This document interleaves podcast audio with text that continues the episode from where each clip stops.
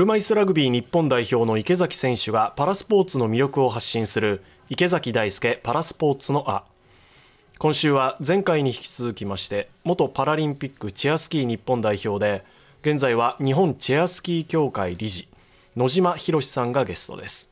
今回は野島さんが現在行っているチェアスキーの普及活動について佐々木舞音アナウンサーと話を伺っています。ではどうぞ。引退してからチええ。ェアスキーの普及活動、はい。まあ、してるっていうことなんですけど、はい。始めたきっかけとかっていうのは？競技練習がまあメインシーズン中になってしまうので楽しいスキーっていうところがあんましなくなっちゃうよねって思ってシーズン終わりにみんな集めてじゃあ年に1回ぐらいちょっとふざけたスキーをしようよっていう集まりがあってそこにその時小学校の男の子と女の子が親に連れられて一緒にスキーさせてくださいって来てその頃子供用のチェアスキーっていうのがなくてでまあ大人用に子供が乗るとゆるゆるであのその子たちを見た時に上手くなるどころか、まあ、これじゃちょっと楽しむスキーもできないんじゃないと思って子供用のを作ってもらうからねなんて言って また来年なんつって 帰ってはいいものの関係者にこんな子供がいたんで作ってほしいなーなんて相談したけど、まあ、安いものでもないし、まあ、そんな簡単にできるものでもないのであっという間に1年が経ってまた次の年もその子たちは大人用でスキーをしていてうわこれはかわいそうなことをしてしまったと思ってちょっとそこから真剣に関係者にお願いをして3年ぐらいかかったかな。うん、でその時に初めて子供用のチェアスキー、子供用のバケットシートってお尻がはまる部分ね。っていうのをその子たちのお尻に合わせたものを作ってもらってそれがきっかけかな。まずは子供の道具ができたっていうところが始まり。じゃあその子供たち はい。にチェアスキーを教えることが主な活動というか、そうですね。はい。そういう団体というか、はい。があるんですか、はい、あの日本チェアスキー協会の僕ジュニア普及育成部っていうところに所属をしていてでそこでチェアスキーはやっていてまた一般社団法人全っていう障害の子どもたちを、まあ、楽しく元気に力強く育てるっていう団体があるんだけども。かっこいい。ねチェアスキーをやらせたりとかあとはまあ自転車やったりカヤックやったり、まあ、夏の遊びをいろいろやらせたりとかしています。きっかけを作ってくれたその当時の子供さんっていうのはなんか今もチェアスキーやられてるんそうですね男の子はすごい才能があったんだけど、まあ、いろんな事情でなかなか継続するのが難しくてでもまあ女の子の方は今では世界のトップ、えースキーヤーに育つぐらい。へえちなみにお名前は今村岡さんってええ桃香ちゃんってご存知かな？今陸上の方今やってますけごど。存知も何も何も、ねこの間のゲストにも来てくれましたよ。ね。あ本当、えーはい。あそうなんだ。じゃあすごい指導者じゃないですか。いやいやいやいや。ただのふざけた人かなと思ったら、すごい。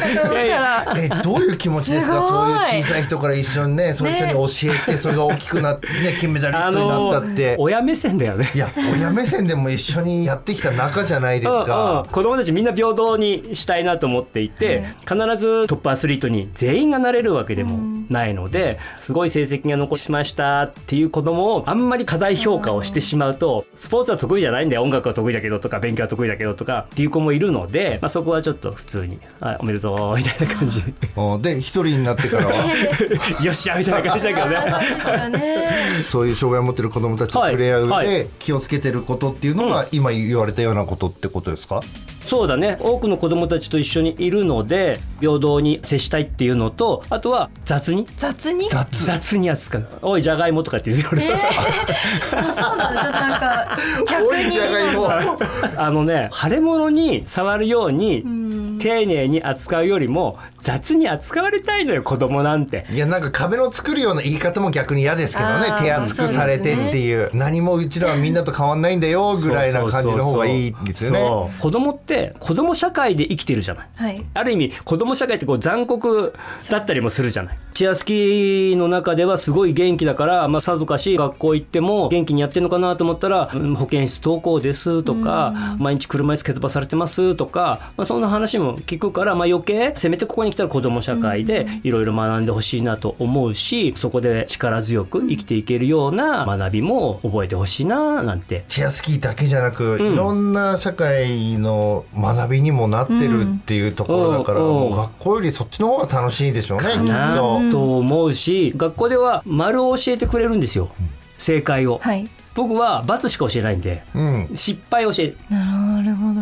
あの世の中に出て必要なのは失敗なんで。失敗した時にどう対処するかっていうことが社会に出てから一番必要かなと思っていて、うん。いっぱい挑戦していっぱい失敗してねっていう。いや何を言い出すかと思ったらめっちゃ深いですね。いや本当ですよね。罰を教えるってなかなかないですけどね。失敗した時にどう成功するか考えるってそういうね強さを教えるっていう。うんうん、そう。例えあばお父さんお母さんは親なしで子供だけで泊まりに行かせるっていう時に「いやうちの子やらかしそうなんで」とかっていうその失敗を親は恐れるのね、はい。僕は失敗しに来てほしいんだよ。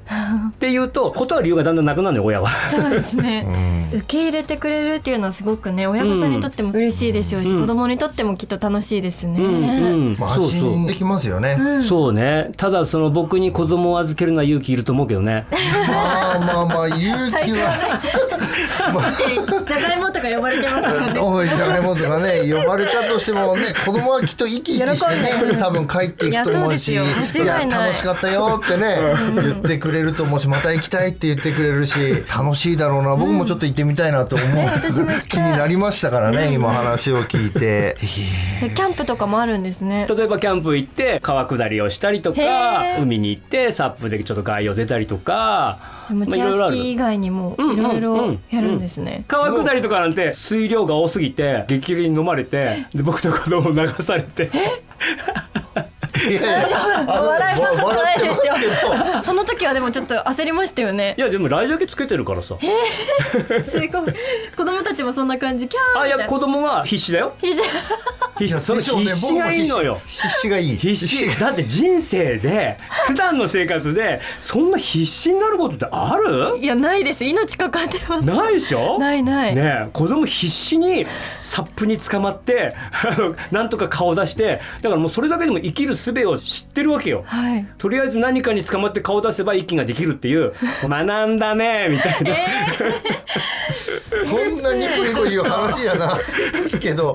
いやでもでもその子結構怖がりな子だったんだけど、はい。まあ、それからめちゃめちゃ強くなったよ。いやでいしょうやもうでねもね一回そういう目に遭いましたからね。そう。もうそれ以上のことはないでしそうょうねきっと。何やっても俺平気ですみたいな。いやでもそのことがあったからメンタル強くなったってことですよめちゃくちゃねいい経験。あの、まあ、子供たちには、まあ、時にはちょっと優越感に浸ってほしいのよ、うん。まあ、学校とか普段の生活では割と控えめに生きてたりするわけよ。だからたまには健常者の子供たちよりも楽しんだりとか冒険したりとかちょっと自慢できるものを持ってたりすると優越感に浸れるじゃない、俺こんなつこんなことしてきたよみたいなそんな経験してる子まず普通に少ないですからね。そうだから割と普通の子供たちよりも結構遊んでると思うよ。全てそういう遊びはもう野島さんの窓口だっていうことが今分かったので、いやいやい出や会った子たちはすごい幸せだいやなって思いました。本当ですよ。だってうちら普通のアスリートでも経験したことないことをね子供のうちからやって将来どういう人になるんだろうなって